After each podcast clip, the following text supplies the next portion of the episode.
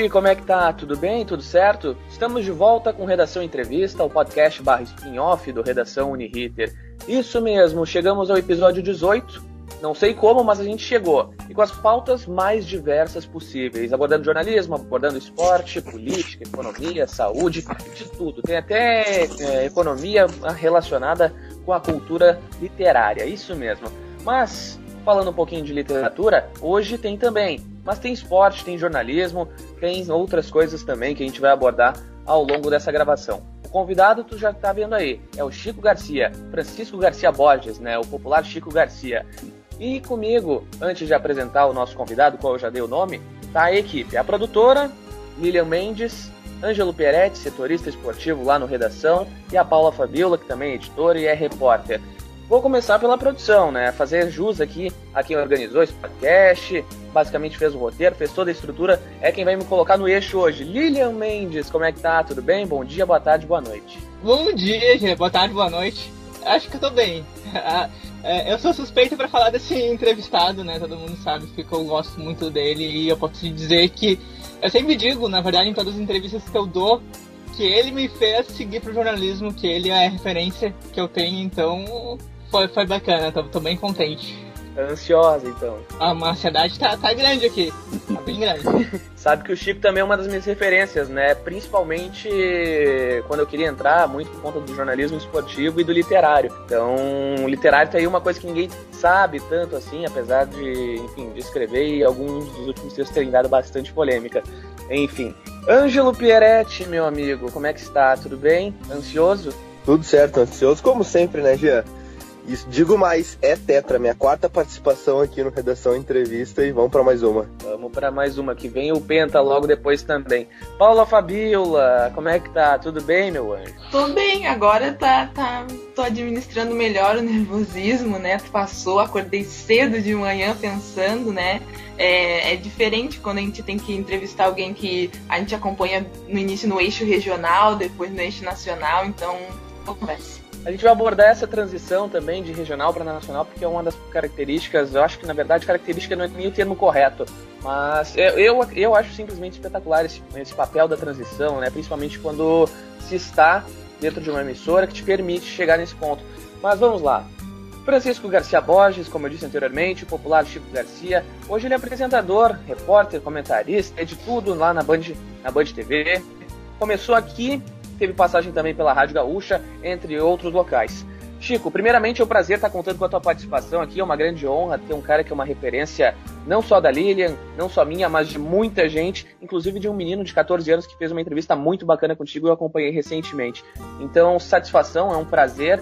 E de imediato eu já te pergunto, como fazer jornalismo esportivo em tempos de pandemia? É uma situação um tanto delicada, né? Na verdade, não é nem como fazer, mas como ser jornalista esportivo em tempos de pandemia. Bom, gente, um prazer estar aqui. Muito obrigado pelas palavras de vocês aí. Eu ainda não me acostumo com isso, é muito, muito gratificante. Um abraço ao Jean, ao Ângelo, à Paula, à Lilian.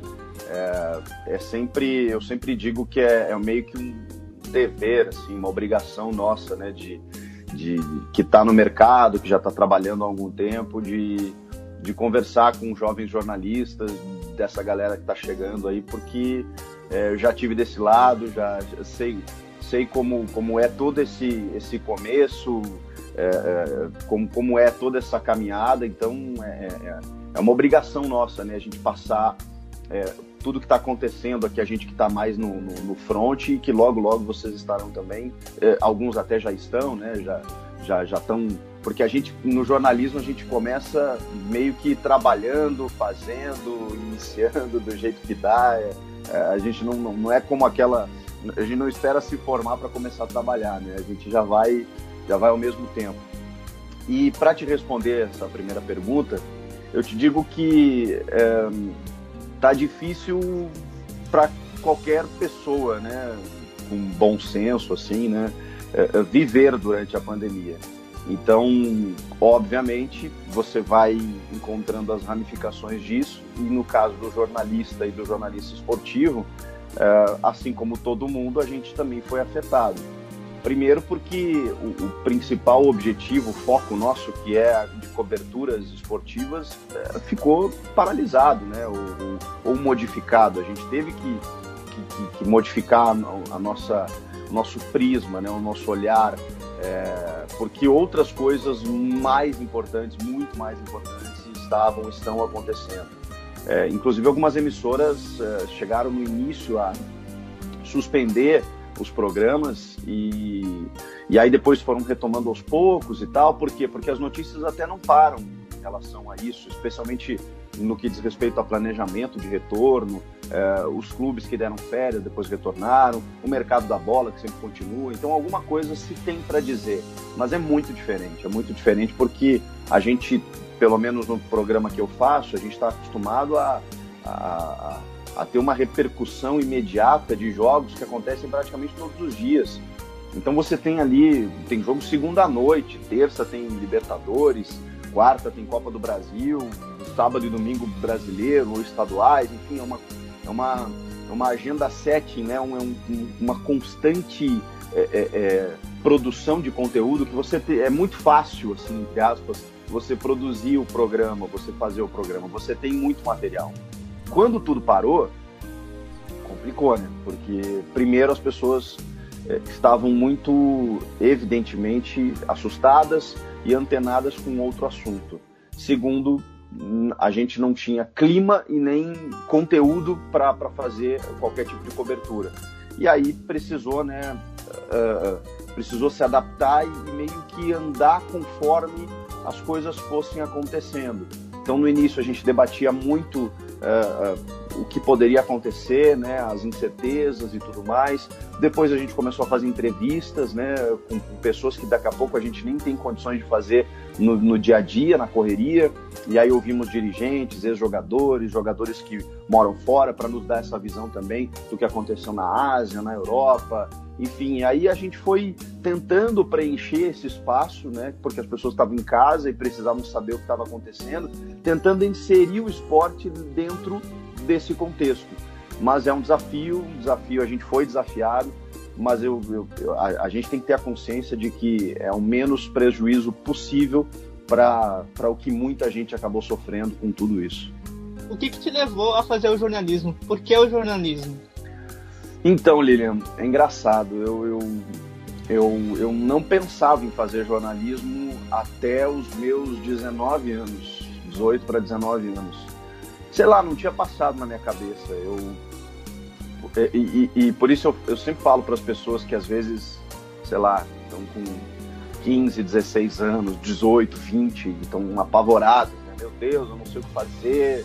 Meu Deus, eu, eu vou começar tarde é, depende muito da, da, da, acho que da maturidade pessoal da gente e eu acho eu admiro acho muito legal aquele molequinho aquela pessoa né que que desde cinco anos de idade já sabe o que vai fazer não era o meu caso não era o meu caso mesmo eu concluí o ensino médio e eu não sabia o que fazer tanto que eu fiz vários vestibulares para direito porque me parecia sei lá algo mais uh, algo mais óbvio, mais lógico. Eu sempre gostei de ler, é, queria algo de humanas, é, pensei que fosse algo mais assim, meio que, sei lá, mais prático. Só que entrar numa faculdade de direito é muito difícil, né? E, e, e eu, o meu, meu, ensino médio eu fiz numa escola pública, eu, eu não consegui é, é entrar no vestibular, eu fiz vários vestibulares e, e acabei não entrando. E aí, como eu. Engraçado, né? Eu, eu sempre gostei de ler, sempre uh, gostei de acompanhar o noticiário, sempre gostei de esporte, sempre. É, enfim. Não era muito comunicativo, não era muito comunicativo, era meio tímido, inclusive. Mas eu nunca associei o, o, tudo, todas essas valências ou, ou, ou gostos ou preferências com uma profissão. E aí eu fiz um curso na FEPLAN, hoje o CIP, né? Na minha época era, era FEPLAN, é, antes de entrar na faculdade. Fui recomendado por um, por uma, um, um cliente da minha mãe, na, na, ela tinha uma loja de, de telefone, que eu trabalhava, ajudava ela, e a gente acabava conhecendo muita gente. E, e o Silvio Teitelbaum, que era um comentarista de economia na TV Com, antiga TV Com, ele, ele falou para mim, ele falou assim, faz o curso da FEPLAN para ver se né, você curte e tal. E eu nem sabia o que era, na época não tinha internet, né? Fui pro guia telefônico, procurei o telefone, liguei, me informei, estava abrindo um curso, uh, acho que era uns 450 reais parcelado em três vezes, eram três meses de curso, e eu fiz o curso lá. E aí eu comecei a tomar conhecimento do meio rádio, de, porque a gente tinha que escutar muito rádio, fazer trabalhos em rádio. É, tinha um estúdio lá que a gente é, fazia locuções comercial, de notícias e tal. E eu achei aquilo incrível, assim. Quando eu sentei naquele estúdio lá, eu falei, caramba, isso é demais. Eu, aí que eu comecei a tomar gosto pela profissão. E aí comecei a associar uma coisa com a outra. Aí eu tirei a DRT de radialista, né? Eu me formei em radialista. E eu falei, tá, mas é, eu acho que eu não consigo é, trabalhar só com isso aqui, né? Porque eu, eu quero ser jornalista agora. Né? Aí, aí que eu Aí que eu me dei conta, eu já tinha 19 anos e aí eu fui fazer vestibular para jornalismo. Eu fiz o primeiro e passei. E logo na sequência eu comecei a trabalhar na rádio da, da Legião da Boa Vontade, da LBV. E foi aí que tudo começou. Então é, eu comecei meio. É, eu, eu, decidi por fazer, eu fiz um curso, eu gostei, a coisa aconteceu, foi indo. E quando eu vi, eu estava começando uma carreira. E, e aí e aí eu me apaixonei, né? Me encantei. Eu falei, caramba, acho que aqui tem uma, tem uma profissão. E aí foi embora. Mas foi uma coisa muito, muito assim, repentina. É, é, curioso, né? Mas, pô, graças a Deus deu tudo certo. Mas tu falou uh, da rádio, tu começou na rádio e tudo mais, e eu quero emendar uma outra pergunta mais relacionada a essa, essa área do rádio e televisão. Como que foi essa tua transição do rádio para a televisão até chegar no jogo aberto? Então, é, foi, foi difícil, porque eu, eu, eu trabalhei 10 anos no rádio antes de fazer televisão. E eu não queria televisão.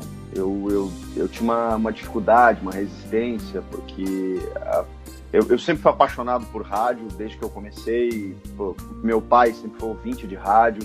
É, o rádio sempre fez parte da minha vida, assim, por, por, por tudo, né? Eu, eu, sou de uma geração em que o rádio era muito, muito valorizado, não que hoje não seja, mas a gente não tinha tantas opções, né? De, de é, não, não, não, que eu seja tão velho assim, mas realmente a internet, rede social, não, não, não, não era como hoje, né? Então, ou você tinha televisão aberta, né? Eu até peguei lá o início da TV a cabo, mas não era tão tão acessível. O rádio era, era, era o companheiro, assim, e o meu pai sempre em casa, né? Meu pai sempre fuçava em tudo, né? Ele, técnico em eletrônica, então ele, ele tinha uma oficina lá no, no, nos fundos do apartamento e ficava mexendo nas coisas dele e o rádio sempre ligado. Então a gente ia falar com ele lá, o radinho estava lá, a gente acordava, o rádio estava ligado. O, o rádio fez parte da minha vida. E eu comecei no rádio, então a gente tem aquele aquela é, é, ao mesmo tempo que o rádio ele tem muitos desafios você tem uma uma, uma liberdade maior para trabalhar assim você não tem uma preocupação é, com aparência com aquele padrão televisivo né que hoje já nem mais tem tanto felizmente mas na minha época ah, tinha aquela coisa assim foi... não TV é muito distante para mim eu, eu achava assim sabe e, e eu quando comecei na LBV em 2001, que foi meu primeiro ano assim é, trabalhando, o pessoal que fazia a rádio comigo, que era o Paulo Mano, que era um repórter mais veterano, que na verdade assim a LBV era um, era um processo totalmente amador assim. Então é, é, as pessoas que faziam o rádio lá ou eram de caras que estavam começando ou de pessoas vinculadas à, à, à Legião da Boa Vontade ou de pessoas que já estavam fora do mercado e que a, que a rádio aproveitava. O Paulo Mano, na verdade, ele era um, ele tinha uma imobiliária, assim, ele era um, um empresário que, que era torcedor do Inter, fanático, assim, que, que gostava de, de atuar como repórter. E, e, e, e, ele também comprou espaço num antigo canal 20 da NET, não sei se vocês ouviram falar ou lembram, que, que, que tinha alguns programas, assim, que, que que até faziam sucesso. O Bibo Nunes chegou a ter programa lá. Uh, uh, enfim, vários, vários programas eh, que você comprava o espaço. O canal 20 da NET era um, é um canal meio de entretenimento, de variedade, assim, da NET, para as pessoas poderem produzir. E o Paulo Mano tinha um programa lá chamado Esporte em Revista, que era ele, o Fabiano Brasil, que hoje está na Rádio Guaíba, o Barbosa Júnior, que, que depois trabalhou comigo na LBV, depois trabalhou em outras rádios e na Metropolitana FM, depois virou empresário de grupos de pagode, hoje tem canal no YouTube e tudo mais. Essa turma aí fazia o esporte em revista e eles me convidaram. E eu nunca tinha feito televisão na vida, né? Mas mesmo assim, era, era ainda algo muito amador também, porque a gente, naquela época, né, os jogadores, você tinha acesso a eles no, no, no, no estacionamento do, do, do, do Olímpico do Beira Rio. Então eles saíam, você entrevistava quem você queria. Então a gente ia lá com uma câmera, por exemplo, era um programa semanal que ia ao ar na sexta noite, e a gente ia lá com uma câmera e, sei lá, abordava o Danley e ficava tipo meia hora conversando com o Danley lá, entrevistando, e a gente aí tinha um editor que era o próprio cinegrafista, ele ia para casa, botava uma vinheta, o Paulo Mano apresentava tipo na rua assim mesmo, ah, hoje o programa vai contar a vida do Darley, sei lá. Hoje a gente vai, não foi num evento lá e aí tinha vários jogadores e aí botava as entrevistas. E, e, as matérias que eu fazia era tipo assim, ah, hoje estamos aqui, pegava o microfone, segurava, né? Ah, estamos aqui, não sei o que, com o Darley, entrevistava o Darley e devolvia. Não, não era uma produção profissional, televisiva, assim. mas foi um, um começo, assim, tipo, tá, é, né, isso, isso é fazer TV.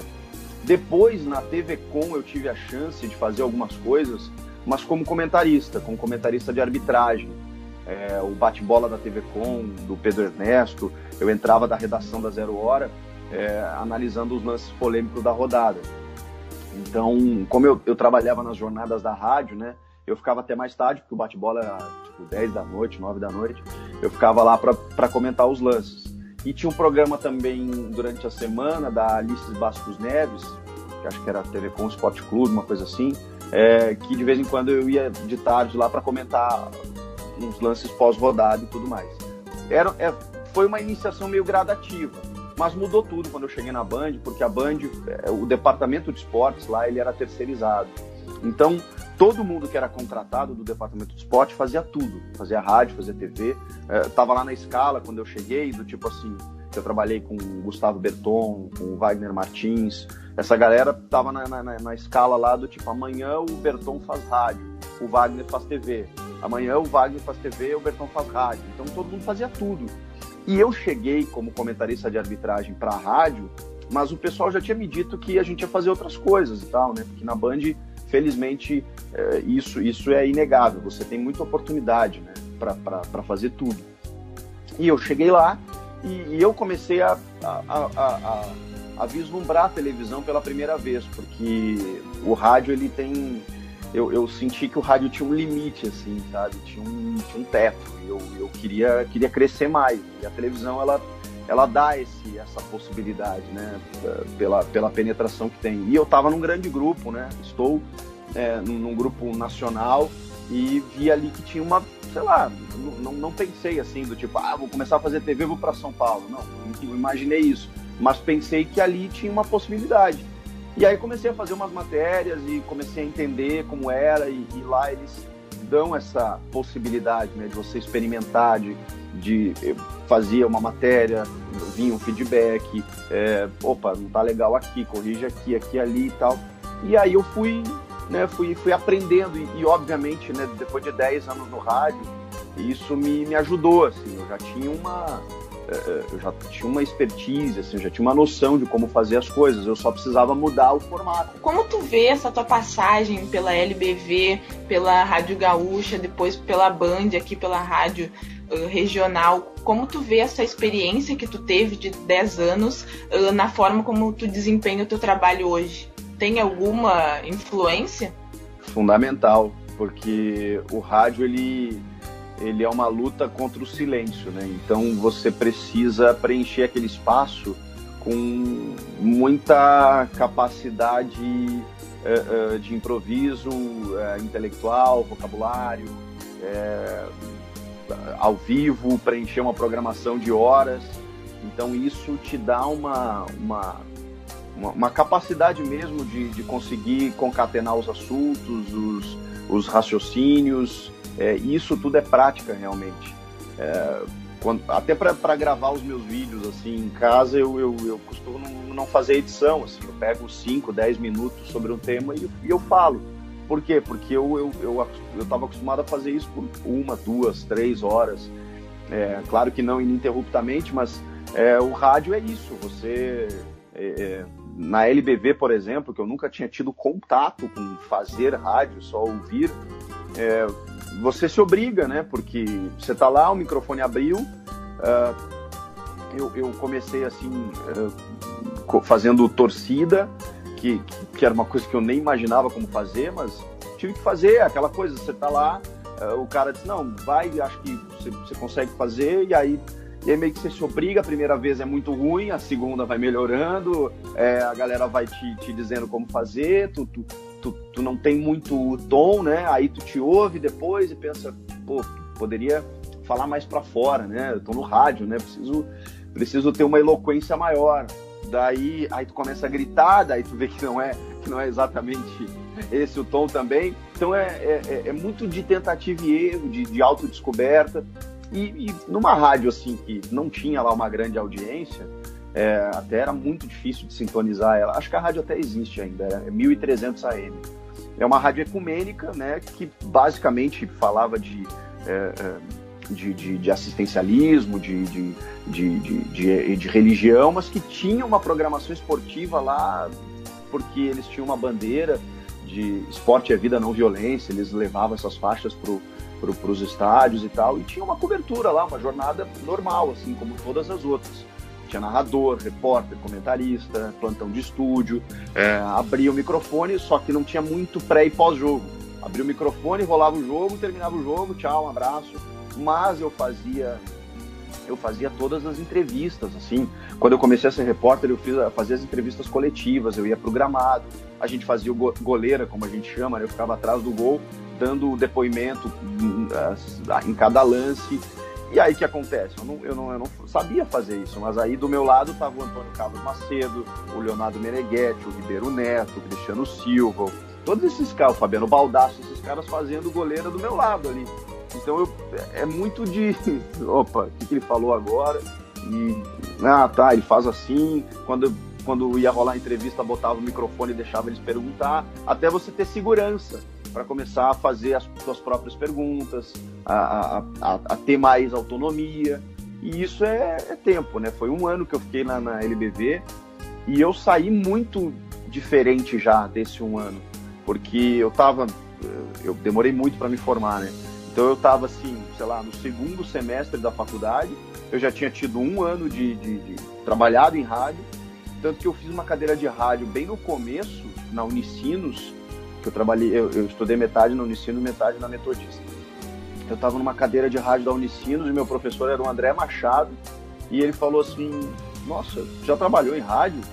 Por quê? Porque eu, eu, eu já, já, larguei, já larguei na frente, né? Eu, como eu tinha já uma, uma é, capacidade vocal, inclusive, que você aprende, né? Não é uma coisa assim, quando eu comecei a trabalhar em rádio, uma galera, assim, amigos meus me falavam assim, mas tu não tem voz para trabalhar no rádio. Hoje isso nem é mais discutido, né? Mas na época era um pouco, porque os, os locutores ainda tinham aquele vozeirão, aquela coisa toda, os repórteres também, e, e, e realmente eu não tinha. Foi algo que eu aprimorei, assim, porque você vai, vai aprendendo a se ouvir, vai aprendendo a projetar a voz, vai aprendendo a respirar, vai aprendendo tudo isso. E foi meio na prática, né? É óbvio que a faculdade te dá uma base boa, mas real, o, o, jornalismo ele é muito diferente, né? É uma profissão que você precisa estar no front, você precisa estar na linha de frente, né? Talvez é, mal comparando, né? Como uma guerra mesmo, né? Você pode até aprender a, a, a atirar, a se proteger, mas é, é, muito diferente do que você tá lá na frente, né? No front mesmo, no, no campo de batalha. É mais ou menos isso. Você, não, não adianta você fazer teste, você precisa estar tá lá dentro. E foi assim que eu aprendi mesmo, na marra, na prática, e isso fez toda a diferença para que depois, quando eu entrei lá na, na CBN em 2004 e depois na Rádio Gaúcha, eu já tinha tido uma, uma base, então eu já estava é, é, mais lapidado. Então foi, foi muito importante. Bom, Chico, tu tocou num ponto muito bacana lá no início, tocou agora sobre, enfim, sobre o papel do rádio, né? Ter sido um grande facilitador dentro da profissão para ti. E tem um amigo nosso, uh, o meu grande mestre de vida real, como tu bem menciona agora, que é o Osiris Marins, que ele sempre me disse que quem trabalha com rádio faz tudo, né? Assim como um bom é. produtor é um bom repórter e depois um bom repórter vira um bom apresentador. E eu queria ver contigo nessa leva, se tu concorda. E eu já aproveito para perguntar também uh, se o rádio ele foi um diferencial na tua vida da forma de fazer com que essa transição para a TV também fosse mais tranquila, né? Sim, sim, com certeza o, o rádio para mim é o veículo mais eh, completo, assim. É, é, por quê? Porque ele, ele, ele engloba tudo. Aliás, hoje o rádio já tem até imagem, né? Hoje a transição faz com que o, o, o rádio hoje não restrinja o profissional de rádio a, a, a, a voz. O profissional de rádio hoje ele precisa fazer vídeos onde ele está, postar nas redes sociais, é, registrar com imagens, é, com textos é, em microblogs, no Twitter, enfim. É, é, hoje o rádio já, já é muito mais amplo. Mas o rádio, na essência, ele, ele, é, ele é muito hard news, né? Você precisa acompanhar o fato, você precisa fazer as entrevistas, você precisa buscar informação, é, preencher o, a programação o tempo inteiro. Então, cara, é, o, o, rádio, ele, ele, ele, realmente hoje, ele, para mim sempre foi e hoje cada vez mais é, é, o veículo mais completo. Quando você faz rádio, você entende o todo. Você entende realmente o que é jornalismo. Não que na TV e no, e no impresso, que né, já está também enfrentando um período de transição para o online, não seja. É, aliás, o online hoje, dependendo do portal, é, tem, tem uma cobertura muito semelhante ao rádio também, porque como a, a exigência de cliques e notícias ela precisa ser muito rápida hoje, então eles também têm uma busca muito incessante pela informação. Mas o rádio tem, além de você fazer isso, você precisa comunicar. Então vejam só, né? Você tem, uh, você precisa apurar, você precisa entrevistar, você precisa é, ir atrás da, das pessoas, da informação e você ainda precisa comunicar. Você precisa aprender a falar, a, a fazer com que a tua mensagem seja ouvida, entendida então, cara, é, é realmente uma faculdade à parte. Quando você sai dali para qualquer outra área, o, o rádio ele te, te forja, ele te, ele te forma como profissional.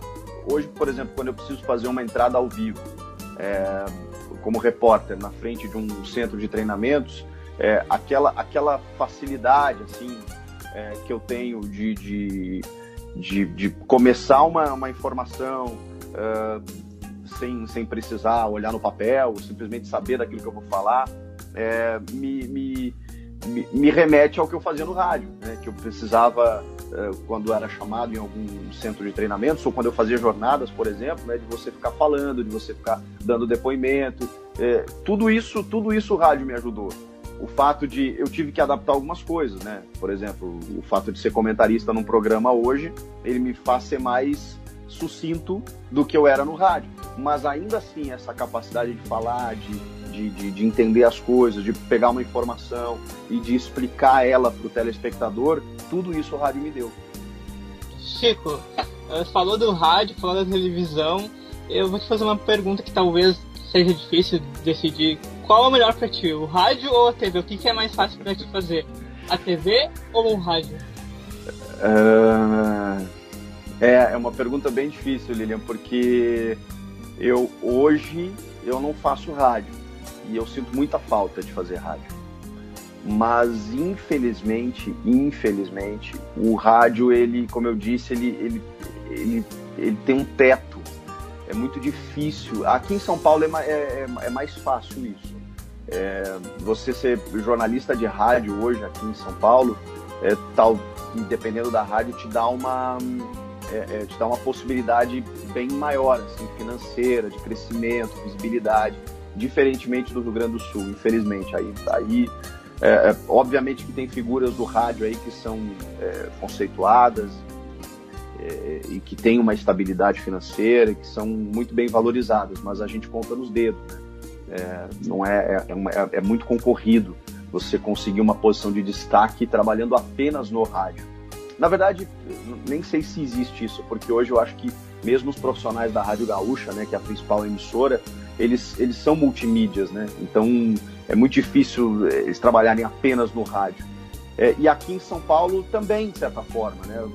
As pessoas é muito difícil mesmo o profissional ser só do rádio. Então eu te diria que a TV me fascinou, assim, apesar de eu, de eu, de eu ter relutado, de eu não ter uma resistência com a TV e ter me rendido a ela já tem uns 10 anos é, eu, eu, eu me fascinei pelo, pelo veículo, especialmente pela, pela capacidade que o veículo tem de, de chegar nas pessoas. Né? É, é, muito louco, assim, você... A repercussão do teu trabalho é muito grande, ela é muito dimensionada. Eu, não, é, eu, nem, eu nem tinha essa visão, né? essa ideia de que porque no rádio você tem ali um público muito fiel, um público muito cativo. É, é, talvez mal comparando também, o rádio é como o teatro para o ator, né? É, que é aquela coisa mais visceral do improviso, do jornalismo na veia, da, da ou do ator que está no palco e recebe aquela, aquela energia do público ali na hora do aplauso, do, do é, enfim, daquela, daquela coisa improvisada que você está num palco, muitas vezes sem cenário, e você precisa simplesmente falar. Hoje, se eu tivesse que optar, Lilian, por todos esses fatores, eu como, como estou optando, né? Hoje eu não faço rádio. Se eu pudesse, eu fazia os dois. Mas se eu tivesse que optar por um, hoje eu fico na TV.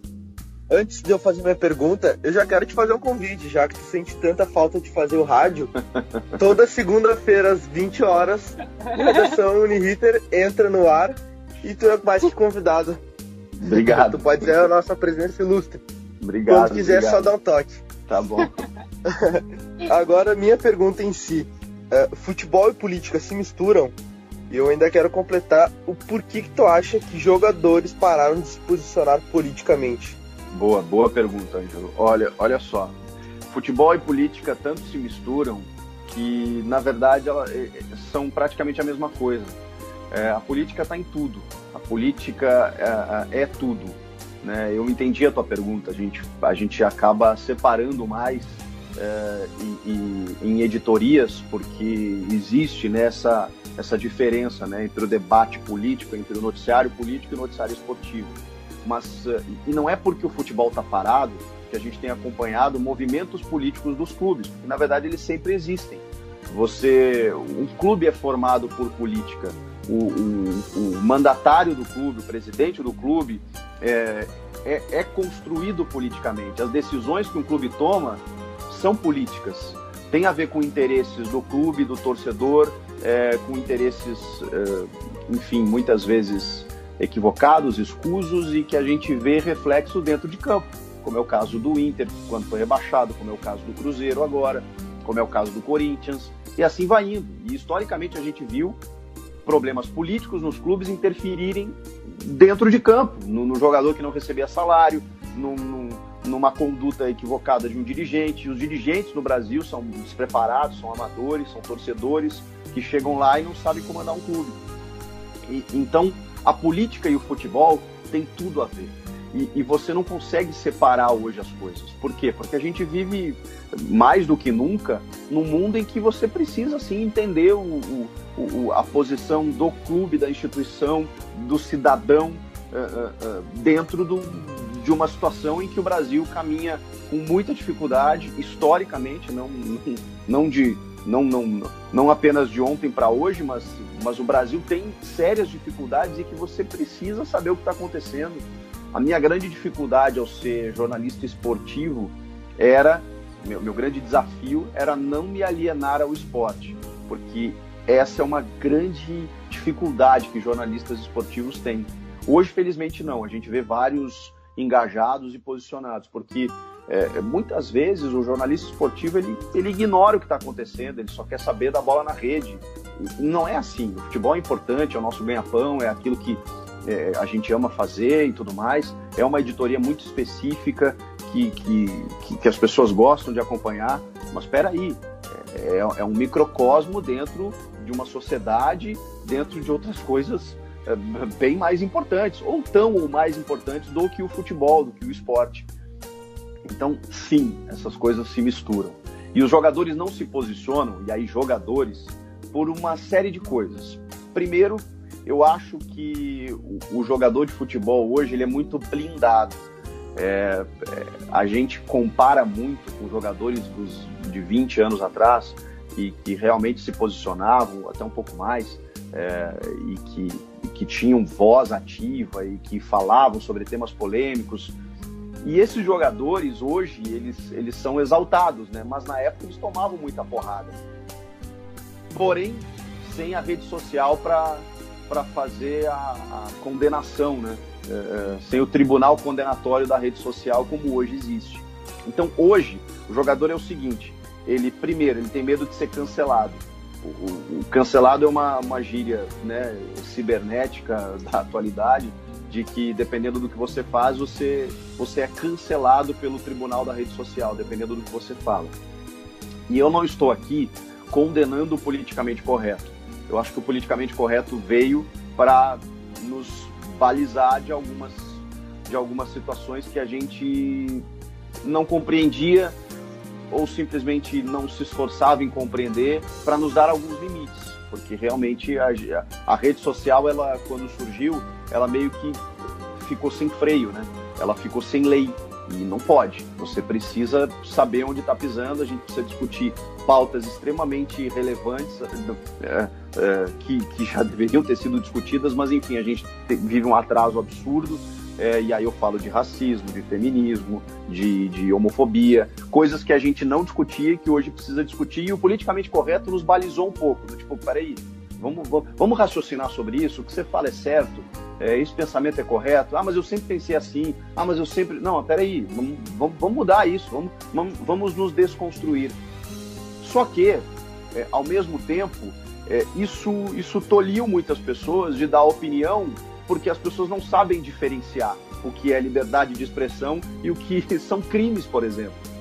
Ah, mas eu, eu sempre pensei isso, não posso mais falar. Não, esse tipo de coisa você não pode falar. Você pode falar sobre isso, você pode ter a tua opinião. Você não pode é, ser preconceituoso. E as pessoas não estão entendendo muito bem é, é, essa diferença.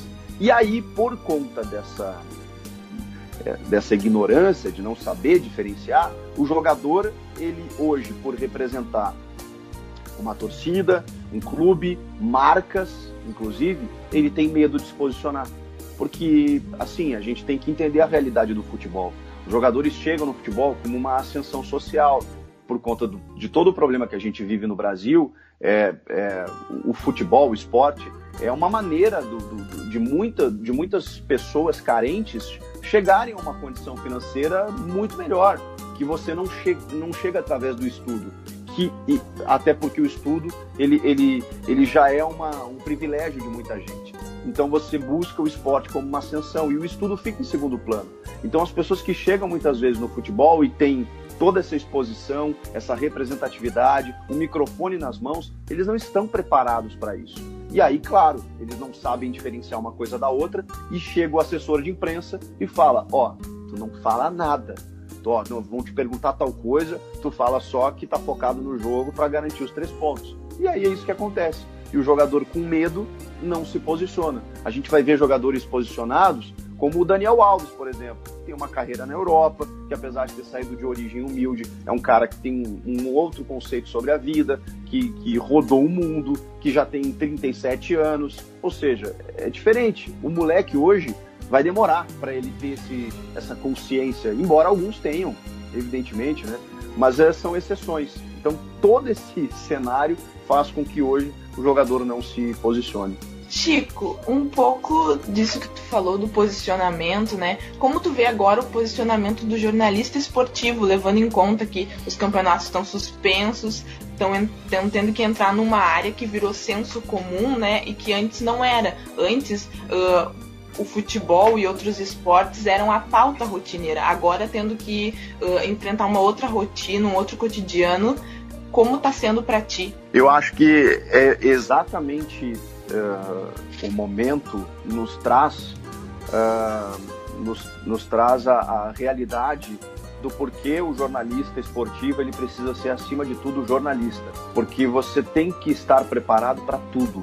Você pode estar fazendo, inclusive, mesmo sem uma pandemia, um programa de esportes e cai um avião, por exemplo. Você precisa comandar esse programa.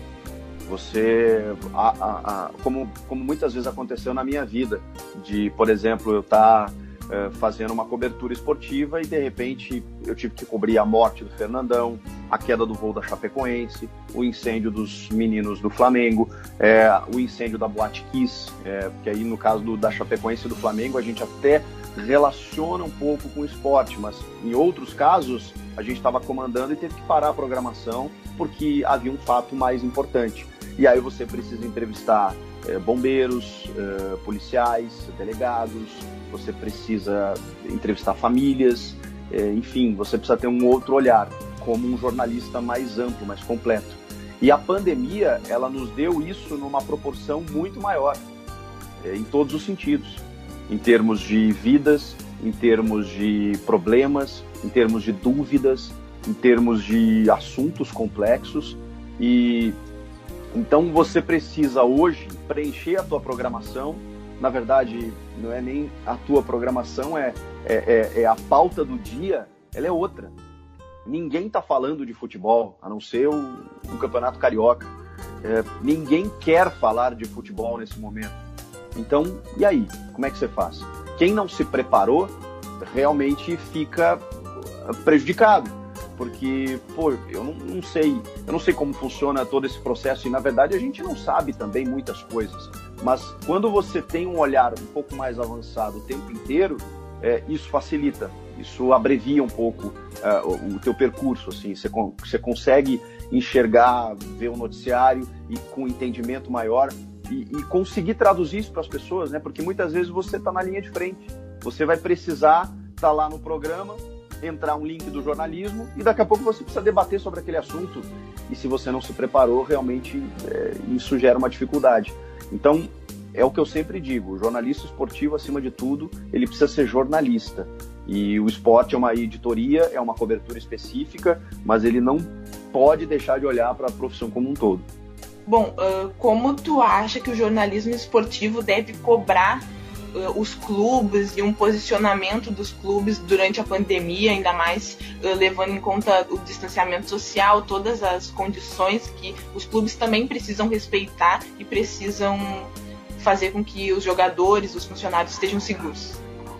É, essa questão também é bem polêmica, porque eu, eu obviamente eu entendo a, a necessidade dos clubes é, de se manterem diante de toda essa situação assim como a gente tem vários empresários enfrentando muitas dificuldades. É, é óbvio que ninguém gostaria disso. É, e quando a gente debate assim, quando a gente é, é, se posiciona de que as pessoas têm que ficar em casa, de que o, o importante é o distanciamento social, é, são, são opiniões é, embasadas pelas poucas certezas que nós temos em relação ao que está acontecendo, de acordo com o que os especialistas dizem. A gente tem muitas dúvidas ainda em relação ao que está acontecendo, mas algumas diretrizes a gente tem. E, e, se nem essas a gente seguir, a nossa luta vai ficar muito mais difícil, como tem ficado aqui no Brasil. Então eu entendo, obviamente, a necessidade dos clubes, por quê? Porque eles pagam altíssimos salários, eles dependem de uma receita muito grande, eles não, normalmente não se preparam, porque, ok, ninguém se prepara para um momento como esse, mas a gente viu com 15 dias de pandemia, de campeonatos parados, clubes já atrasando salário, muitos já estavam atrasando desde o ano passado, então é, é, é, o, o, clube de futebol, ele já, como, como a gente falou, ele vive nesse processo amador em que ele já não se sustenta, ele já comete loucuras, ele já gasta mais do que, do que, do que recebe, então naturalmente ele já, ele já tem que ser cobrado por essa má gestão, por essa má administração, obviamente não generalizando, mas muitos tem essa conduta. Então, quando chega numa situação atípica dessa, obviamente tudo aumenta, o reflexo é muito pior. Então, assim, eu entendo a dificuldade, mas eu, eu não posso me furtar de falar de que há prioridades, de que todo mundo é, sentiu nesse momento, de que todo mundo está sofrendo de alguma forma, só que alguns mais do que outros. E desculpa, o futebol não é um serviço essencial, não é uma necessidade, embora muita gente ache, não é, não é uma necessidade do povo, não é, não é algo urgente e emergencial. E eu acho que é legítimo o clube de futebol, nesse momento, buscar artifícios para tentar enfrentar o vírus. E consigo entender de que todos os protocolos uh, definidos juntamente com a, a, a, vigilância sanitária e os clubes de que realmente os jogadores estejam protegidos dentro de um centro de treinamento. Consigo entender isso. A minha discordância é, é, é impossível você confinar esses jogadores durante todo um período é, para que eles possam realizar campeonatos sem que esses jogadores tenham contato com outras pessoas que não foram testados e que estão mais protegidas. A menos que a gente faça um projeto né, tipo bolha, como a NBA, de isolar os caras num hotel, e, e, e mesmo assim você corre riscos. E o clima, né? E o clima não meteorológico, o clima de, de se jogar futebol num país que está matando mais de. É, não o país, evidentemente, mas que a gente está perdendo mais de 1.200 pessoas por dia. Eu acho que, calma, eu, eu, eu, eu acho que a pressa ela não, não, não precisa ser tão grande. De novo, eu entendo a necessidade, entendo os protocolos, acho legítimo os jogadores trabalharem fisicamente nos clubes protegidos com o protocolo. Por quê? Porque muita gente está precisando trabalhar sem esses mesmos protocolos.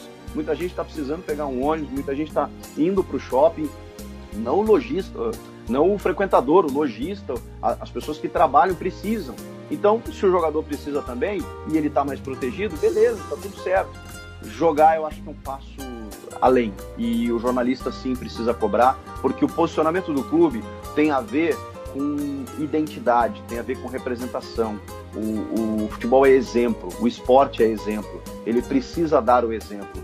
Então, no momento em que o meu clube de futebol ele diz, ele quer ir para a rua, ele quer jogar futebol, eu eu também posso pensar dessa forma.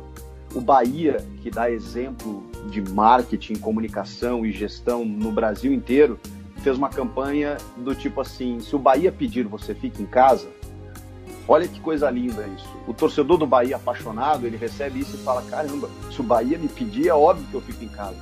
E, e é isso que tem que acontecer. Infelizmente, nem todo mundo pensa assim.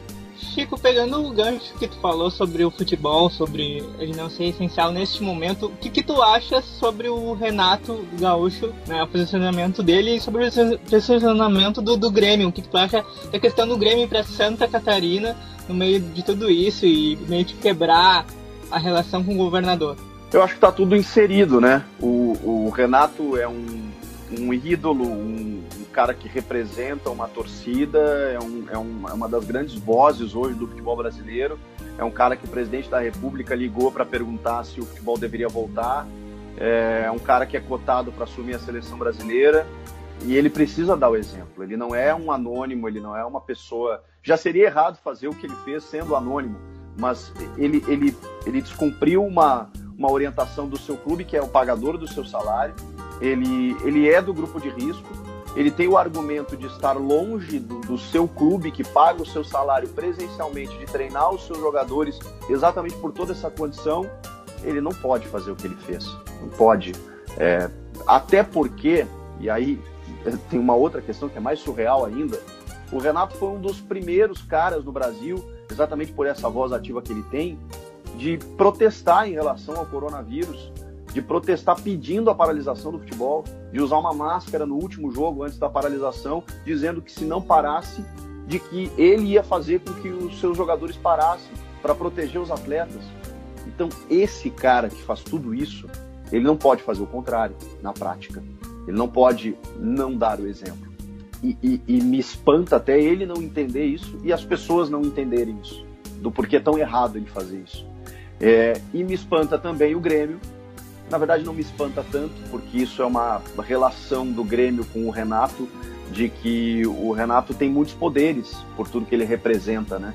Ele, ele realmente construiu essa imagem de ídolo e de um cara extremamente relevante pelo trabalho dele, dentro de campo, fora de campo.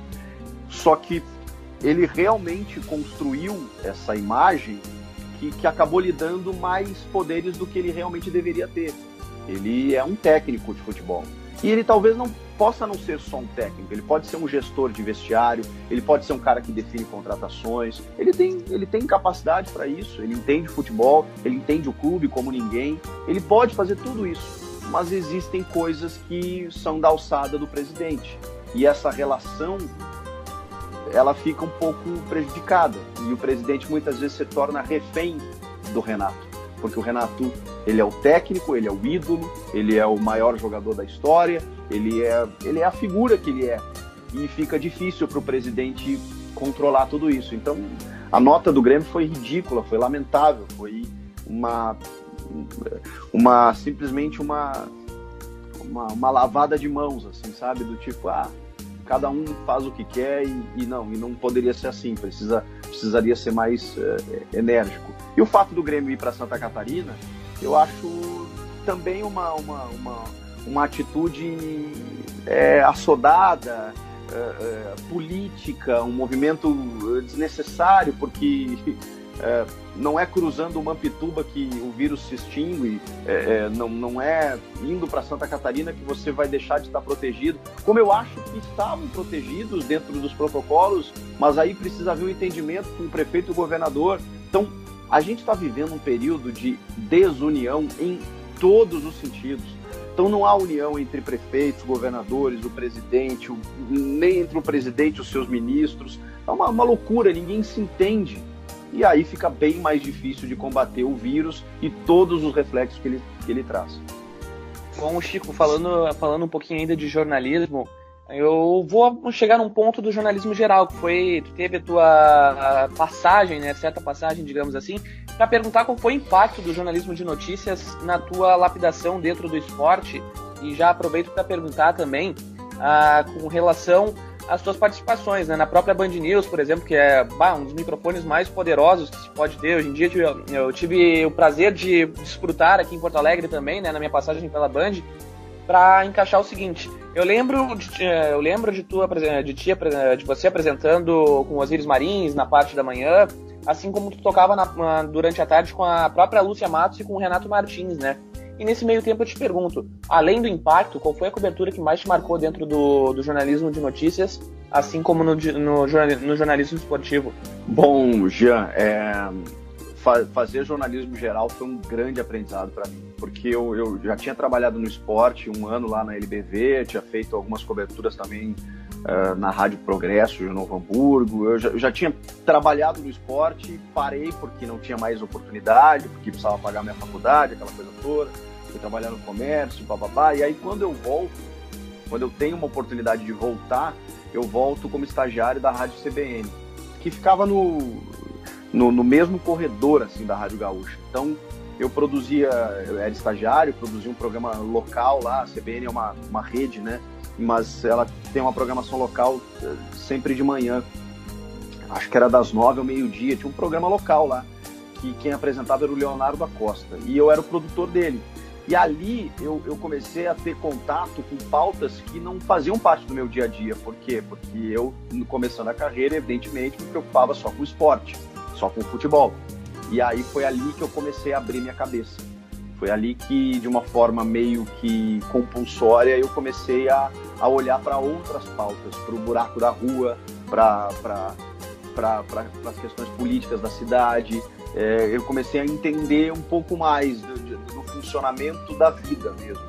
Porque todo dia tinha uma notícia diferente, uma pauta diferente, um entrevistado diferente que eu precisava produzir, eu tive que construir uma agenda, é, eu tive que fazer ronda policial, eu, tive que, eu tinha que ligar para as cidades é, para perguntar sobre desabamentos, sobre temporal, sobre, enfim, tudo, tudo.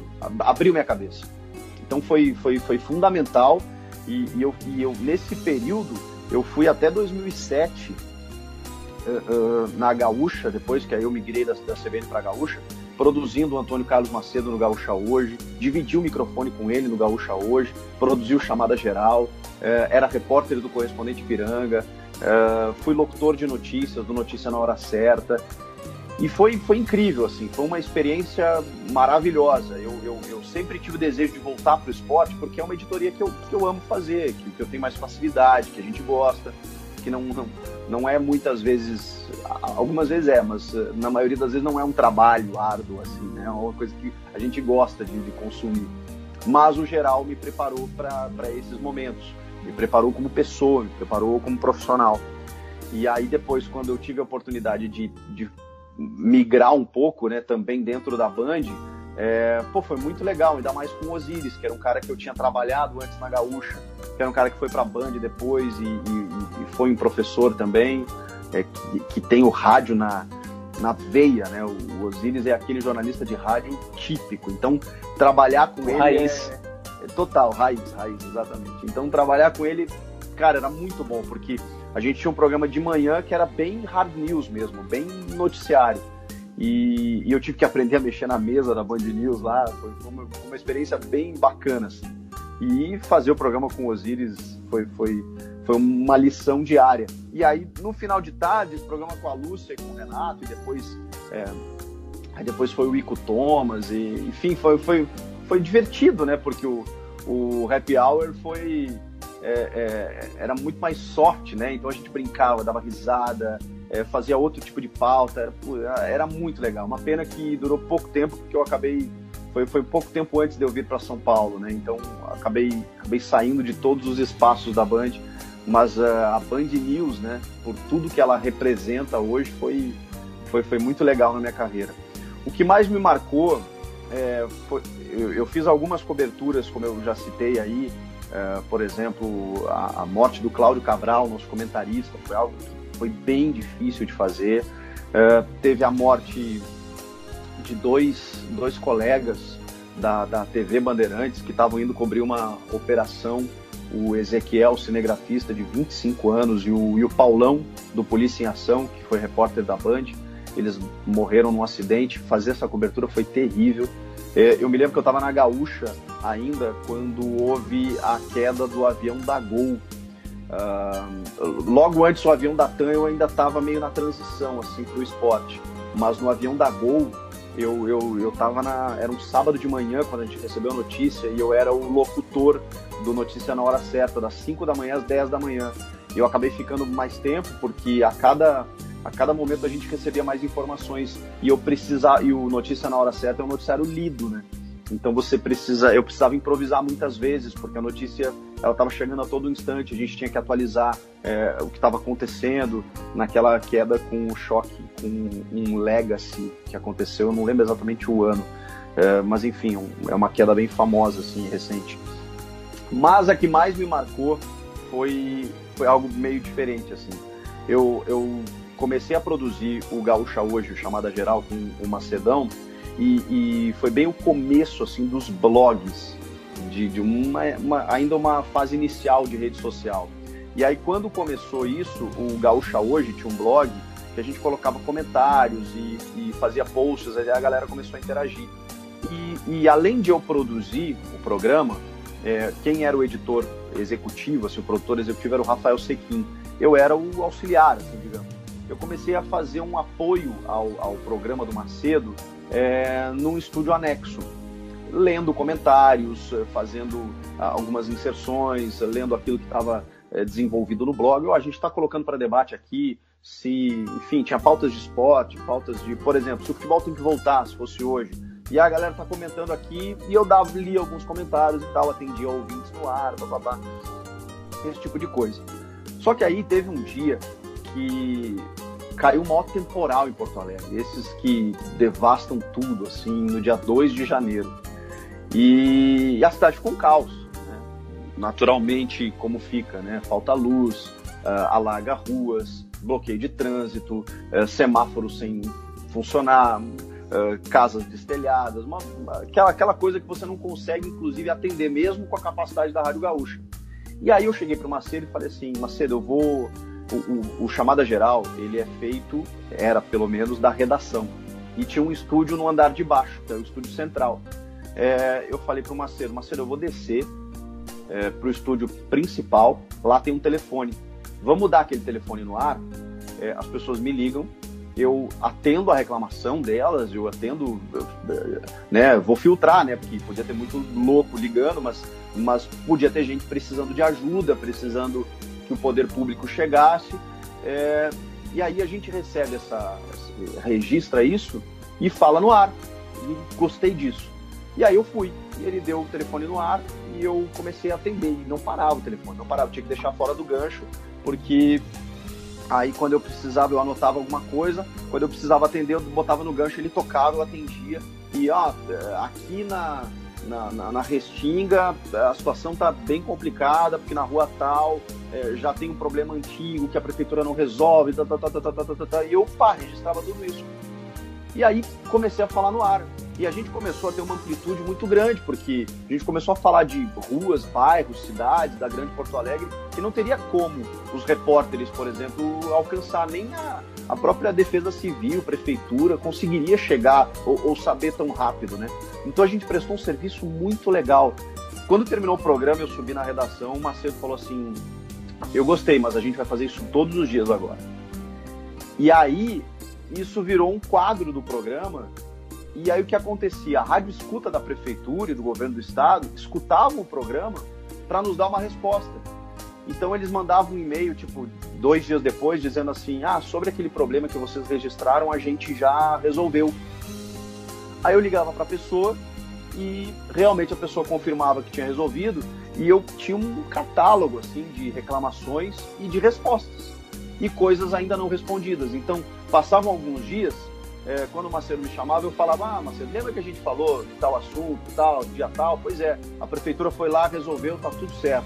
Ah, mas tem outro aqui que a prefeitura ainda não foi, faz 40 dias, não sei o que, não sei o que. Então a gente começou a ajudar as pessoas. Isso foi algo que, para mim, foi muito significativo. Eu fico até meio assim agora de mudar, fico até um pouco pé atrás de mudar de pauta tão drasticamente depois de um relato tão interessante quanto esse teu na, na Rádio Gaúcha e tudo mais. Mas tem uma pergunta que eu sempre gosto de fazer, porque é algo que sempre me intriga, sempre quando eu, eu entrevisto algum jornalista esportivo ou pessoas relacionadas ao esporte, que é o motivo de não termos jornalistas identificados aqui no Rio Grande do Sul. Hoje em dia tu mora em São Paulo e uma das coisas que eu acho que seja o principal motivo, o principal fator disso não acontecer é que aqui no Rio Grande do Sul a gente tem o Grêmio e o Inter. São Paulo e Rio de Janeiro tem, outro, tem outros quatro times, né? Uh, não sei o que tu acha sobre isso, qual a tua opinião? Eu, eu, eu acho que sim, isso faz sentido. Né? A gente ter dois clubes aí dificulta muito as coisas para esse aspecto. E aqui facilita um pouco mais por serem quatro, os, os grandes, né? É, além de outros do interior muito fortes, assim, Guarani, campeão brasileiro, como o próprio Bragantino, que agora retomou com força por conta de um investidor, a Ponte Preta, que tem lá sua tradição, entre outros, né? Clubes do interior de São Paulo que eh, alguns já foram mais, outros estão eh, sempre frequentando a Série A e tal, e tem, tem a sua torcida também. É, aqui divide muito, né? E, e, no Rio Grande do Sul é mais polarizado, mas eu acho que tem a ver mais com mentalidade do que, do que com isso propriamente dito. Por quê? Porque quando, quando me perguntam isso, é, eu, eu, eu ainda não acho, e eu acho que a gente está mudando isso, mas eu ainda não acho que o torcedor gaúcho, o público que consome o futebol no Rio Grande do Sul, esteja preparado para isso. Porque o que a gente mais recebe é pedidos para que o cara se identifique, né? para que o cara uh, revele o seu clube do coração. Mas quando ele faz isso, é, ele toma porrada dos dois lados. É, seja porque ele elogiou, porque aí ele está não sendo isento, ou porque ele criticou, porque parece que ou ele está depondo contra o seu time, e aí tem o torcedor mais fervoroso, fervoroso que não entende, ou ele está fazendo isso para disfarçar a sua torcida clubística. Então, na verdade, o que o torcedor quer é uma isenção, ele quer uma imparcialidade Imparcialidade eu, eu acho que não existe, mas isenção. O que é isenção? Você se isenta da sua paixão para poder analisar friamente aquilo que você entende, aquilo que você acha. Só que a opinião, ela, ela, ela não tem como ela ser imparcial. A opinião, ela, na, na semântica da palavra, ela já é parcial. Você toma um partido, você a, a, analisa de, de uma forma, você escolhe um lado para comentar, para analisar ou para criticar, para elogiar, enfim.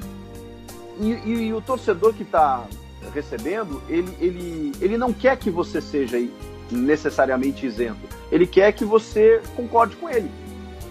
Então, é, é muito difícil. É, é, é, um, é um, na verdade, é um, é um caminho sem volta. É uma, é, é, é, não, não há muita saída.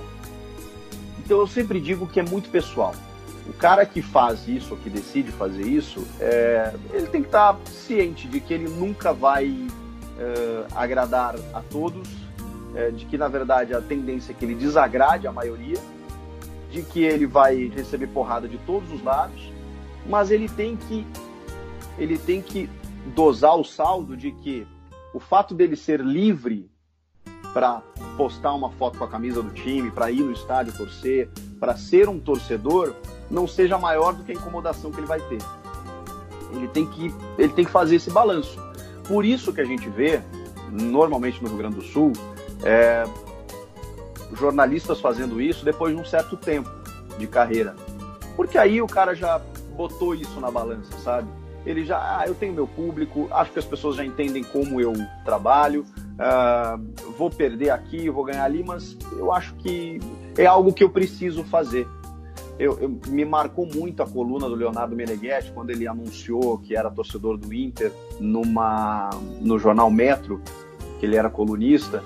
Quando ele resolveu fazer isso, ele, ele disse uma seguinte frase: é, é, Finalmente eu soltei o grito preso na garganta depois de 20 anos ou 30 anos.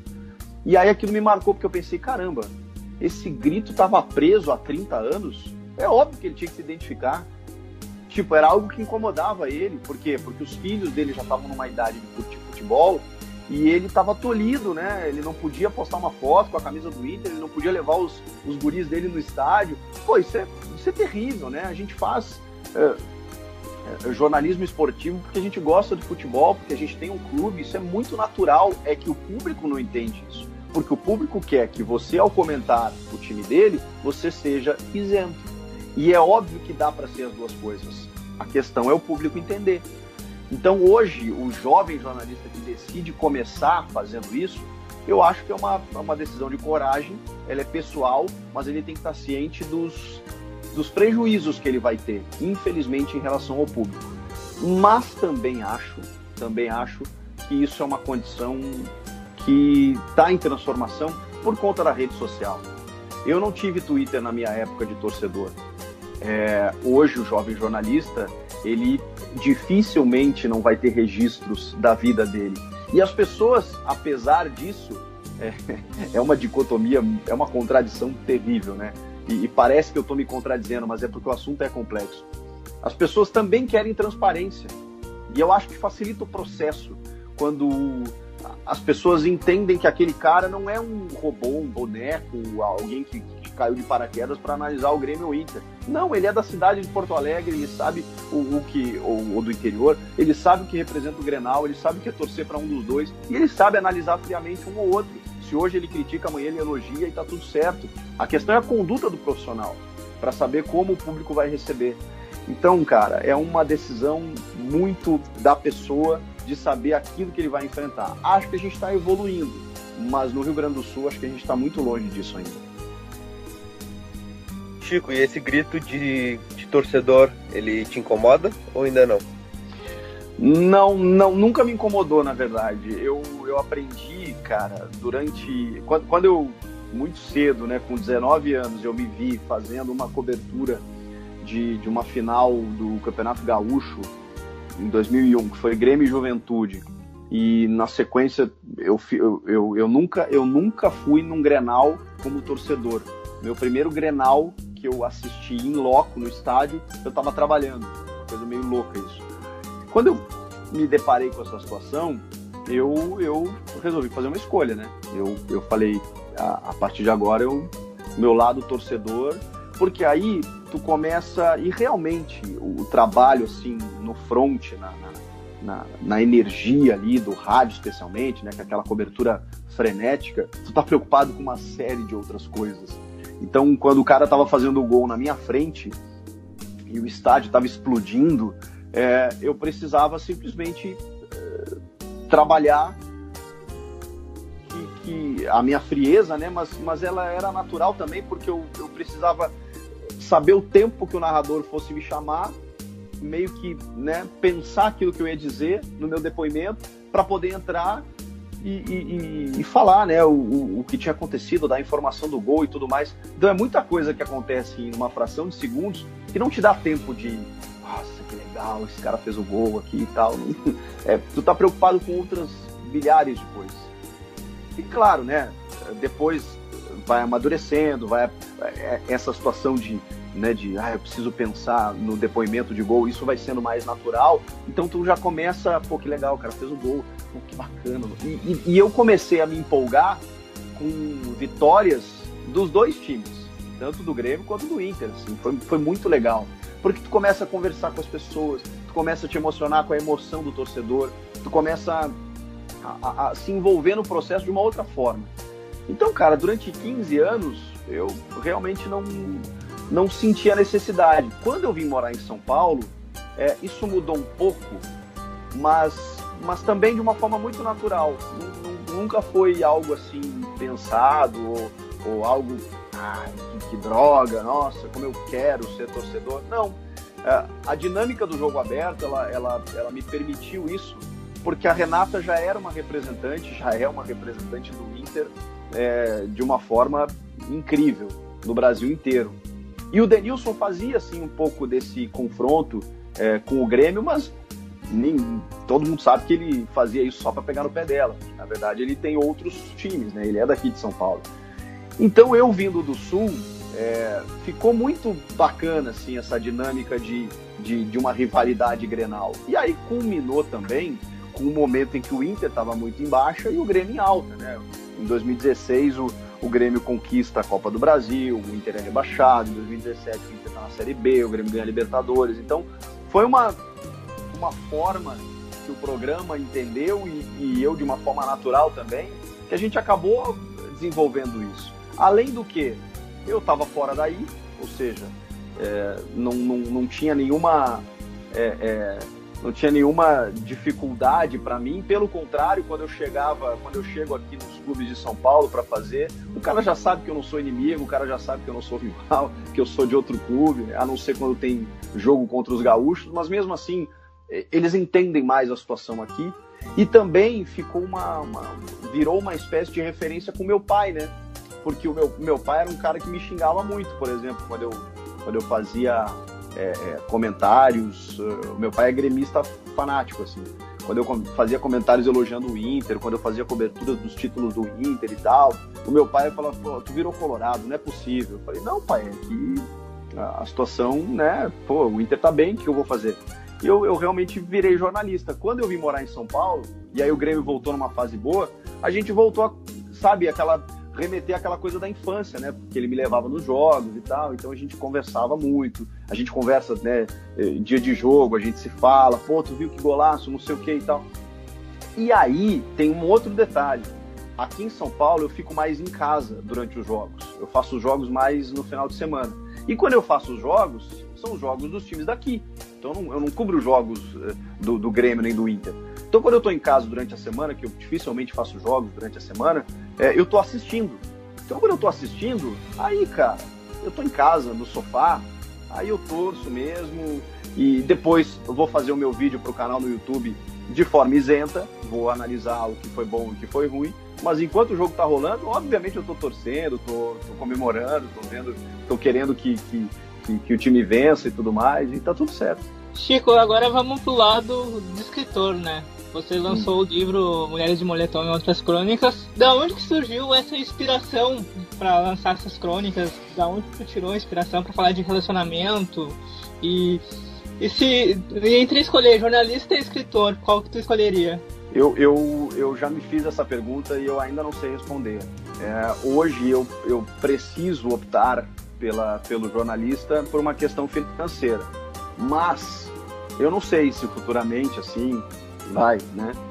Uh, eu, eu tenho aquele sonho romântico uh, meio, meio lúdico, assim, de, de morar numa, numa montanha, de, de frente para um rio, com uma, com uma, com uma janela né, toda envidraçada e escrevendo, olhando, olhando para uma paisagem bonita, assim, sabe?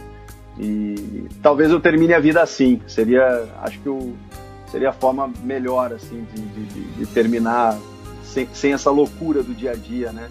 Mas isso, isso eu acho que é bem mais para frente.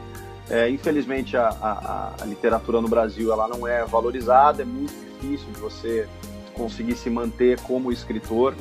Uh, hoje, se você vê os livros mais vendidos são ou de autores estrangeiros ou de alguns brasileiros assim que é, tem uma, uma, uma, uma, penetração mais popular, assim, youtubers que, que resolvem lançar livros, ou a, a Isabela Freitas, por exemplo, que é uma menina blogueira bem é, assistida e tal, e que, que vende muito bem os seus livros.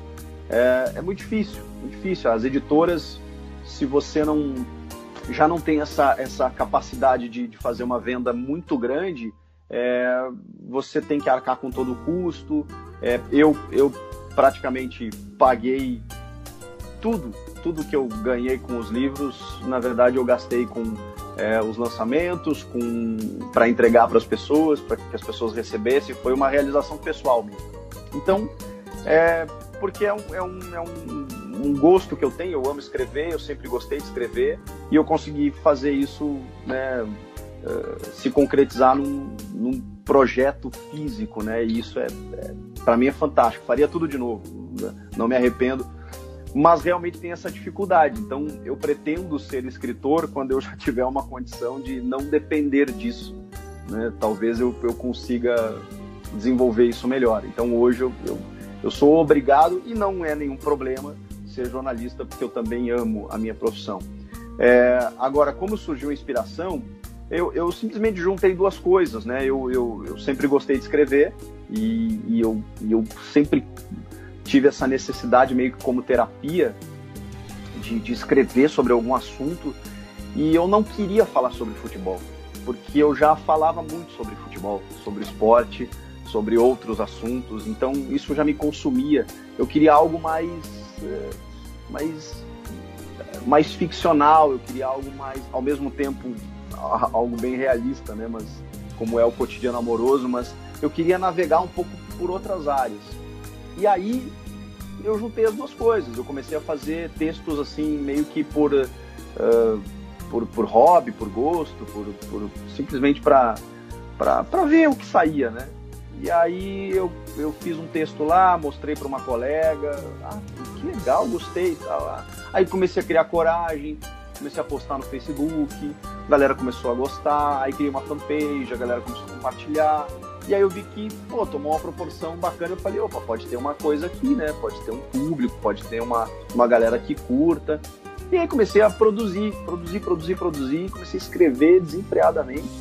Até quando eu vi, eu tinha 200 crônicas, assim. Aí eu falei, nossa, acho que tem um, tem um livro aqui, né? E aí até eu desenvolver um livro demorou também muito tempo, porque eu precisava achar uma editora, o processo não foi tão simples. Eu só consegui quando eu vim para São Paulo. É, eu não consegui uma editora brasileira, eu consegui uma editora portuguesa é, que, que fez o melhor acordo assim financeiro. Eu gastei o que eu não tinha. Eu fiz, fiz de tudo assim para selecionei as melhores para poder publicar o livro. Mas a inspiração, Lilian, é, ela vem de histórias que eu vivi né, na minha vida e de histórias que eu ouvia dos outros. Eu, eu sempre fui eu sempre fui muito observador, eu sempre fui muito é, é, confidente assim, né, de, de, de, muitas amigas. Eu cresci no meio de mulheres, eu, eu sempre ouvia muita coisa e eu resolvi botar isso no papel. E eu nem sabia se isso teria uma aceitação, né? Felizmente teve e foi muito legal. Foi uma foi um desafio, foi um divertimento. Tem, tem crônicas que eu, que eu falo na primeira pessoa de uma mulher. Isso é, é é muito desafiante para mim e ao mesmo tempo uh, ousado, assim, né? Porque uh, acho que as mulheres não precisam disso, né? De, de, que, de que um homem fale na primeira pessoa. Mas foi algo, foi algo assim diferente para mim, sabe? Tentar entrar na cabeça, no coração de uma mulher, uma coisa muito mais assim nesse sentido. E felizmente as mulheres, assim, na maioria entenderam, né? Não era uma coisa de eu tomar o lugar delas ou eu tentar interpretá-las, não, não é nada disso. É simplesmente uma, um passeio pelo ser humano, pela diferença de gênero que a gente tem, né? Tem, tem, tem coisas que são só das mulheres, tem coisas que são só dos homens, é uma coisa. E, e é muito legal passear por esse universo, que ele é muito amplo, muito complexo. É, enfim, foi. É, né? É uma coisa maravilhosa, eu amo fazer isso também. E assisto muito filme, leio muito livro, escuto muita música e tudo me inspira, assim, tudo. Eu, eu vejo assim uma frase de numa série, num filme, eu falo, caramba, isso dá uma história. E aí vou lá, me desafio a escrever e vou embora. Sobre esse teu processo criativo, né? De onde surgiu essa vontade de escrever e principalmente como tu se enxerga sendo uh, um criador de experiências pessoas, porque a partir do momento em que tu se distancia, né, do jornalismo esportivo, passa para outra área, tu uh, cria mais do que uma rotina de informação, né? Tu passa a criar um, um outro imaginário. É, é muito louco, né? Porque era, era uma das coisas que eu, que eu sempre pretendia uh, quando eu era mais novo, assim, eu, eu, eu, eu talvez não soubesse que o jornalismo fosse me levar a isso, né? Porque ele também me, me facilitou num, num processo criativo e de, e de escrita, mas eu, eu, eu, desde pequeno eu queria fazer alguma coisa que interferisse positivamente na vida das pessoas. Eu queria eu queria fazer algo e eu não, eu não sabia como chegar nas pessoas. Eu não sabia o que, mas eu queria fazer algo que, que chegasse até as pessoas, que mudasse. E, e é uma das coisas mais incríveis que, que eu recebo de feedback é, com, com, com, os meus textos é de que muitas pessoas são impactadas de uma forma assim até uh, maior do que eu imaginava. É, eu recebi relatos do tipo uh, de mulheres que tomaram coragem para terminar um relacionamento abusivo, de pessoas que estavam em depressão por conta de uma cirurgia e começaram a ler e aquele livro acabou, aquela, aquele texto acabou, aqueles textos acabaram salvando aquela pessoa naquele momento, de uma depressão, é, de uma situação difícil, é, de um relacionamento ruim ou de uma solidão, de que aquilo fez companhia. Inúmeros relatos, assim, que, que, que, que, eu nem sei explicar como isso acontece. É o poder da palavra, né? o poder da, da, da escrita, e isso me motivava cada vez mais a escrever, a, a produzir, a criar, é, porque eu, eu, eu, senti um pouco a necessidade também né, de abastecer ah, os, os portais, né, o, o, blog e tal, porque aquilo acabou virando uma companhia para as pessoas. Né? Então, é, nossa, isso, na verdade, isso vale todo, todo o esforço, todo o sacrifício, todo o investimento, tudo que eu fiz para fazer um livro. Na verdade, não teria sentido se não fosse isso, né?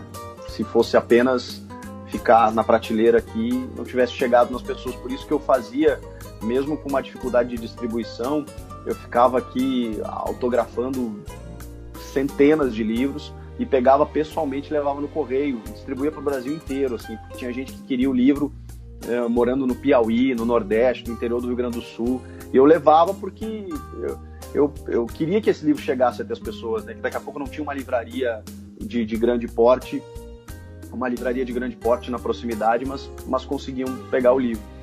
Então, foi, foi, muito, foi muito legal. E, e escrever, é, eu, eu desde pequeno, eu, eu, eu, eu lia muito gibi, gibi, a minha, minha, minha casa era, era tomada por gibi, então eu sempre devorava todos os gibis que eu tinha. Depois acabei indo para os livros.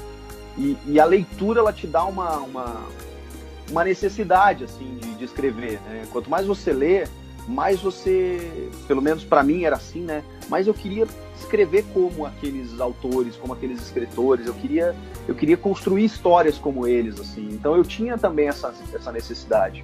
Eu, eu, eu, eu lia em voz alta. Eu queria, eu queria ler de uma forma legal. Eu queria, eu, eu a, a, literatura sempre fez parte assim da, da, da minha vida. E a, só que a, escrita, ela, ela vem depois, assim, porque ao mesmo tempo eu tinha receio. Porque a escrita, ela, ela, é, ela, ela é um desafio, né? Você precisa produzir um texto, é, é uma coisa muito... Começar um texto. E, e eu tinha muita dificuldade com redação. Não de, de escrever a redação, mas de começar. Então eu lembro de muitas vezes em provas de redação, assim, eu lembro de ter um tema específico, né, ou um tema que a gente precisava criar na minha cabeça, e eu lembro, sim, de ficar uma hora sentado na classe com papel em branco. E todo mundo entregando a redação, todo mundo entregando a redação e tal, e eu não escrevendo uma palavra, porque eu não sabia como começar. Mas eu já tinha a história toda na minha cabeça, assim. E quando eu começava, eu, tipo, era de uma vez só, assim. E eu terminava ela, tipo, em cinco minutos. Era muito louco. E aí eu comecei a ver que eu precisava, é, primeiro, eu precisava me, me, testar em relação a isso, né? eu precisava é, estimular o meu processo criativo e precisava, precisava entender né? como, como fazer isso e, e vi que eu tinha uma, um potencial ali, porque depois que eu começava, é, eu escrevia bem, escrevia bastante, tinha assunto, eu conseguia juntar os parágrafos, eu conseguia fazer as dissertações, eu tinha notas ótimas. Então, opa, mas para começar eu demorava, sabe? Então foi um trabalho é, de anos, né? Acho que não é da noite pro dia. E quanto mais você escreve, mais você quer escrever melhor, você quer usar outros vocabulários, você quer se desafiar no jeito de escrever, ou em primeira pessoa, ou em terceira pessoa, ou de uma forma é, é, em que você converse com o leitor. Enfim, é, um, é uma delícia. Certo. Chico, antes de fazer o encerramento aqui dessa gravação e te agradecer por, por ter topado gravar esse podcast aqui do Redação Entrevista, queria que tu deixasse uma mensagem, na verdade aconselhasse essa nova geração de jornalistas que está chegando agora, que já se formaram, recém, ou no caso dos recém-formados, que nem eu, uma mensagem aí de otimismo, enfim, mesmo com esses tempos de pandemia, e qual conselho que tu poderia dar né, para esse pessoal que está entrando e para quem está chegando já de forma oficial ao jornalismo? Gente, o jornalismo está em constante transformação, mais do que nunca hoje, de, do que ele já esteve em toda a sua história. Eu acho que o mundo está assim, né? O jornalismo acaba sendo reflexo disso também. E, e eu penso que a gente que está aqui, quando eu, eu, digo a gente, né? Eu falo já na, no front, na linha de frente, já no meio disso, está tentando entender o que está acontecendo. Então eu acho muito mais legal, muito positivo é, que o jovem jornalista hoje tenha é, seja o fato de que vocês estão entrando e entendendo melhor isso. Vocês têm a capacidade de entender melhor esse processo do que nós. A gente está no meio do furacão. A gente está tentando saber para onde o jornalismo vai, para onde a comunicação vai. Tem uma série de transformações acontecendo em que a gente não tem, não tem muita noção de, de, de de como tudo vai acontecer. A gente está tateando, pisando, é, vendo para onde vai e caminhando, né? Porque a gente já está aqui. Ah, talvez seja mais fácil? Eu acho que não. Eu acho que vocês já por, por, por, por ter, estarem e serem de uma geração diferente, de que essa transformação digital ela já meio que chegou com vocês, vocês já chegam no mercado mais adaptados a isso entendendo essas novas mídias, entendendo essa nova comunicação mais coloquial, mais direcionada, sem, sem tantos nichos, uh, sem tantos preconceitos, com alguns ainda é verdade, mas uh, menos do que, do que era antigamente, uh, com, com muitas possibilidades. Hoje vocês têm muitas possibilidades. Eu tive, se eu quisesse trabalhar com esporte, sendo jornalista esportivo, eu tinha quatro rádios para poder trabalhar. A quinta era a LBV, tinha uma programação menor. Foi onde eu entrei. E, e depois fui eh, trabalhando em rádio do interior e tal, porque era muito mais restrito. E você tinha só o veículo de massa para você se destacar. Hoje, hoje você pode ser o seu próprio veículo. Obviamente não é tão simples, obviamente não é assim, vou, ah, vou criar meu canal no YouTube aqui e, e vou, vou, vou ter milhões de inscritos mesmo sem ser conhecido. Claro que não. É um processo. Mas hoje você tem essa possibilidade, nem que seja para praticar. Você pode ligar uma câmera e sair falando, você pode comunicar, você tem a sua rede social, você tem a sua expertise como, como, como um profissional formado. E, e a, até para que isso chame a atenção dos veículos de massa.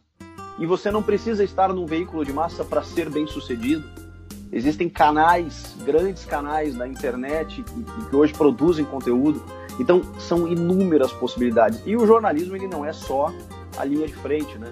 É, aliás, é, é muito é, necessário, porque não, não é nem questão de, de, querer e não poder, é muitas vezes questão de vocação. Tem muitas pessoas que são excelentes produtores, editores, é, é, pensadores do jornalismo e que não têm aptidão com a câmera, não gostam da câmera, não gostam do microfone, e tá tudo certo, porque essa galera é imprescindível do, do roteiro, da produção, da criação. E, e, e, as empresas precisam cada vez mais dessas pessoas. Então, tem muitas coisas, é como na medicina, né? Você tem muitas áreas para seguir, é como no direito, são, são muitas ramificações e o jornalismo também. Então, assim, gente, não, não dá para desanimar, porque é uma profissão linda, é uma profissão é, em evolução, é uma profissão cada vez mais necessária no mundo de hoje e que tem espaço para todo mundo, eu tenho certeza disso. É, por mais dificuldade que, que exista, sempre tem alguma coisa que você possa fazer, mesmo que não seja aquela que você goste inicialmente, que você queira, talvez seja um caminho, talvez seja um aprendizado, para que ali na frente você consiga se inserir em alguma coisa que você goste. Bom, Chico, te agradecer aqui pela participação no Redação Entrevista. É simplesmente fantástico a gente poder conversar com uma referência nossa, né? Em especial no esporte, no jornalismo como um todo, né? Principalmente na literatura de alguns anos foi, assim como para Lilian, tu é uma referência, tu foi uma das minhas grandes referências para textos, né? Eu obrigado, gosto, foi, obrigado. partiu muito disso, né? Partiu muito disso dos meus últimos textos, principalmente. Quem olha até, tipo, até perguntaram, bah, mas tu, tu andou, andou, andou bisbilhotando as coisas do Chico? Eu, não, não, que isso, veio. Que legal, conta, que né? legal. Mas, enfim, texto sempre foi uma paixão minha, né? Essa questão da redação. E te, eu vou te agradecer mais uma vez e mesmo, de coração, por ter participado aqui com a gente. É sempre importante obrigado, que essas obrigado. experiências se manifestem aqui. Então, o nome de toda a equipe, te agradeço e até um próximo contato, Chico. Com certeza. Obrigado a todos aí. É, foi, foi um prazer, é muito gostoso falar é, da minha trajetória, do jornalismo, falar com, com gente que está chegando no mercado. A gente precisa de, de, de, cada vez mais, né, de pessoas como vocês, assim, né, antenados. Eu gostei muito de, de responder as perguntas de vocês, todas muito bem formuladas, bem produzidas. É, tenho muito carinho pela Lilian, ela sabe disso, e fico muito feliz em, em participar, em ajudar de alguma forma. Minha irmã se formou na Uniriter, então também tenho carinho pela universidade, é, se formou em engenharia.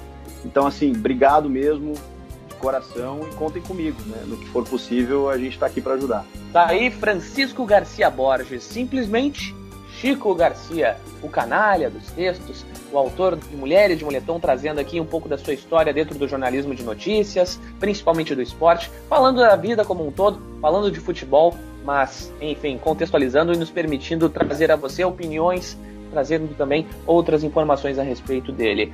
Lilian Mendes, minha produtora de hoje, Deu para matar um pouco da saudade de Chico Garcia, que estava na tua banca de trabalho de conclusão de curso? Olha, eu já acho que é, é, essa, todas as entrevistas que eu fiz contigo, aliás, essa terceira, né, seguida. Pode pedir, pode pedir música, né, Lilian? É, exatamente. É, foi, teve um. Acho que todas que eu fiz foi, foi bacana, mas todo mundo aqui sabe o carinho que eu tenho pelo Chico, né? O quanto ele é uma referência mesmo. Sempre quando alguém me pergunta quem é tua referência no jornalismo, eu falo sempre que é o Chico Garcia. Então, para mim foi muito gratificante poder fazer essa, essa entrevista com ele justo depois que ele assistiu a minha banca, né? Eu não sabia mesmo se ele ia assistir, ele falou que ia assistir. Eu nem acreditei quando ele entrou, né? Mas para mim foi, foi surreal. O Chico é um exemplo assim que eu sigo e foi, foi, foi do caramba, assim. Foi, foi inesquecível. Acho que como ele falou ali, uh, que ele acompanhou a banca, que vai ser um momento inesquecível para mim que ele assistiu a banca, vai ser inesquecível para mim ter feito essa entrevista após banca com ele. Então foi, foi surreal, foi sensacional. Foi um baita presente. Então o Chico é uma referência enorme, assim, para mim foi simplesmente Duca, né? Como diria Roberto Vilar Belmonte. Ângelo Pieretti, meu amigo. E aí, tem uma pauta, tem uma pauta que tu tá tocando aí por fora que agora tu tem uma fonte e tanto que respondeu que tanto queria, que o que tu tanto queria, né, meu velho? Tá, agora, graças a Lilian, agora eu tenho minha fonte. Não vou dar spoiler, porque vai sair um texto logo logo e de repente a gente até improvisa pro redação. Mas que entrevista sensacional! Chico Garcia é um grande homem, grande jornalista e grande escritor. Bom, essas as palavras de Ângelo Pieretti que soam quase como poesia, como ecoa na voz de Paula Fabiola. Participando aqui com a gente também, Paula. E aí, Paula? Tu estava com uma expectativa do caramba, estava ansiosa pra caramba também. E aí, passou? Tá mais tranquila? Tá feliz? Ah, tô ótimo. Agora eu passei a entrevista toda tomando água para ver se a azia ia diminuindo, o nervosismo ia indo pro lugar certo.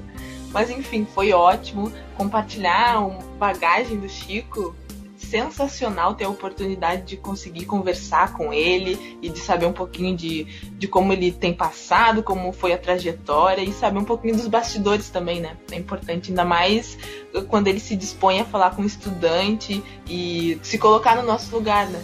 Com certeza. Bom, pessoal, esse foi o Redação Entrevista, episódio 18. Se você quiser acompanhar outros destes episódios, você pode conferir nas nossas redes. Redacal Unir em Twitter e Instagram, Redação Uniriter no Facebook. Estamos no Anchor, no Google Podcasts, no Spotify e em outras plataformas também. É só acessar lá o nosso link, tá, tá linkado nas páginas de Twitter e Instagram e você pode nos acompanhar também. Crítica, sugestão de pauta, elogios, perguntas, manda lá no Facebook, manda no Instagram, manda no Twitter. A gente está pronto para te responder. Esse foi mais um episódio. Nós voltaremos em algum momento, eu não sei quando, mas eu prometo para ti que a gente volta. Tchau, tchau.